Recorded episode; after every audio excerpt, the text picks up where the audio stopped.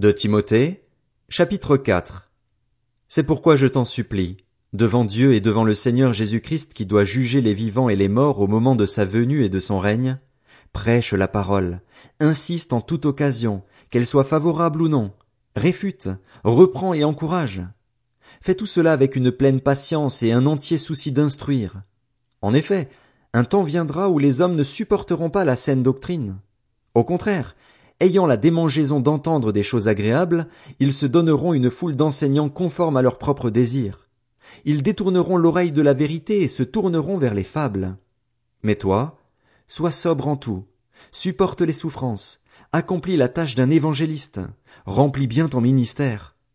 Pour ma part, en effet, je suis déjà comme sacrifié et le moment de mon départ approche. J'ai combattu le bon combat, j'ai terminé la course, j'ai gardé la foi. Désormais, la couronne de justice m'est réservée. Le Seigneur, le juste juge, me la remettra ce jour-là, et non seulement à moi, mais aussi à tous ceux qui auront attendu avec amour sa venue.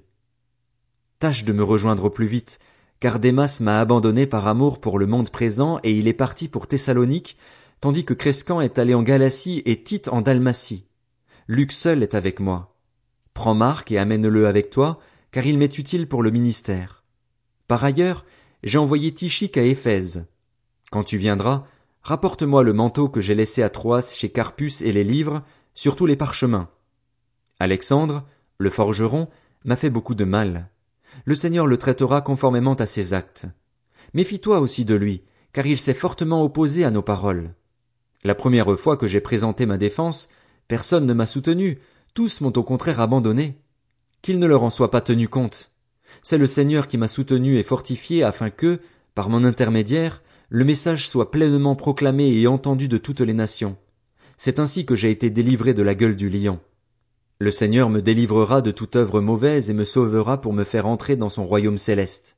À lui soit la gloire au siècle des siècles. Amen. Salut Prisca et Aquilas ainsi que la famille d'Onésiphore. Eraste est resté à Corinthe et j'ai laissé Trophime malade à Milet. Tâche de venir avant l'hiver. Eubulus, Pudence, Linus, Claudia et tous les frères et sœurs te saluent. Que le Seigneur Jésus-Christ soit avec ton esprit. Que la grâce soit avec vous.